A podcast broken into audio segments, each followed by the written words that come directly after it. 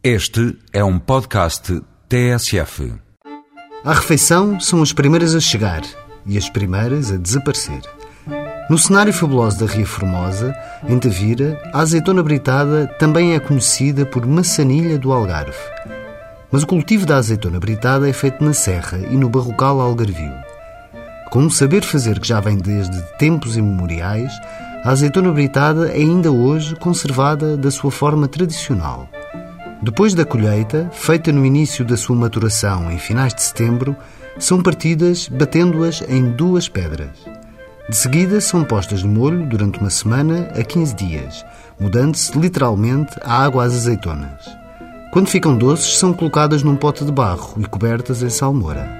Para se verificar o ponto exato da salmoura, coloca-se um ovo. Se este subir à tona d'água, não precisamos de mais sal.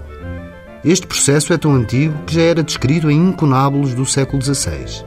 São depois temperadas com dentes de alho esmagados, ervas aromáticas e cascas de limão. A azeitona britada, de cor verde, tem outra parente, que é a azeitona de sal.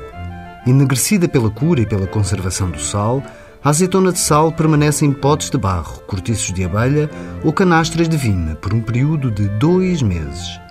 São depois escaldadas ou simplesmente demolhadas para dessalar a gosto.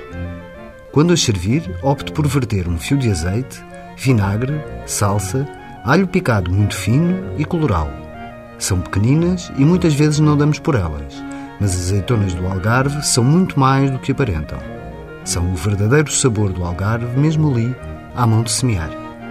Até para a semana, com mais produtos e sabores tradicionais.